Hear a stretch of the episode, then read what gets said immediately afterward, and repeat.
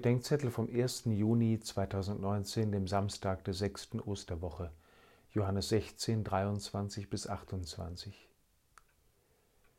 Ich werde gefragt, ob ich eigentlich zu Gott dem Vater oder zu Gott dem Sohn bete.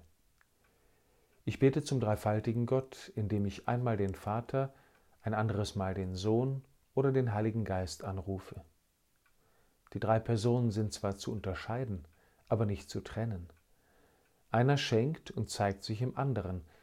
Wenn ich zu einer der göttlichen Personen bete, ist immer die Dreieinigkeit angesprochen.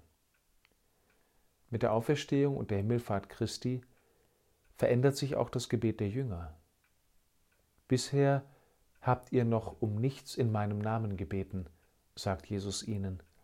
Bisher haben sie nur in ihrem eigenen Namen, ohne Gott zu Gott gebetet. In seinem Namen beten sie, wenn sie mit Gott zu Gott beten, also mit Jesus Christus, der zugleich ganz bei ihnen und ganz beim Vater ist. Christlich beten heißt im Namen Jesu beten. Wir nehmen teil am Gespräch zwischen Gott Vater und Gott Sohn.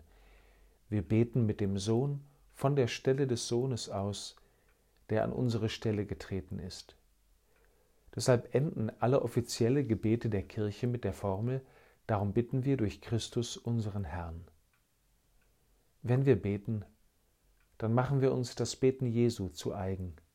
Und das heißt, dass wir auch um die Erkenntnis des Willens Gottes bitten und diesem Willen gemäß beten sollen.